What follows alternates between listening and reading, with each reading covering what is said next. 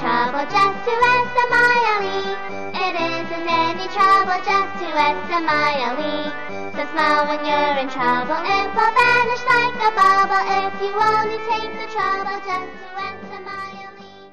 Hello, everyone. This is Baby Radio on Air, and this is Teacher Aizza.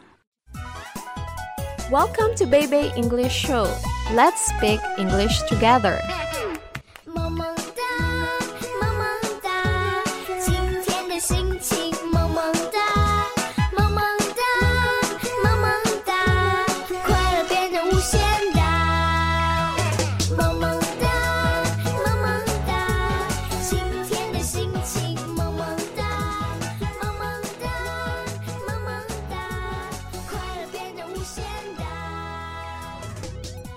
Everybody gets angry sometimes, and for children, anger can be very upsetting and frightening. Today, we will talk a very useful story. When Sophie gets angry, really, really angry. In this book, children will see what Sophie does when she gets angry. Now, let's begin when Sophie gets angry. Really, really angry. Sophie was busy playing when her sister grabbed Gorilla. Nah. Said Sophie. Yes. Said her mother. As her sister snatched Gorilla away Sophie fell over the truck. Oh, is Sophie ever angry now? She kicks, she screams, she wants to smash the world to smithereens. She roars a red roar. Sophie is a volcano, ready to explode. And when Sophie gets angry, really, really angry, she runs.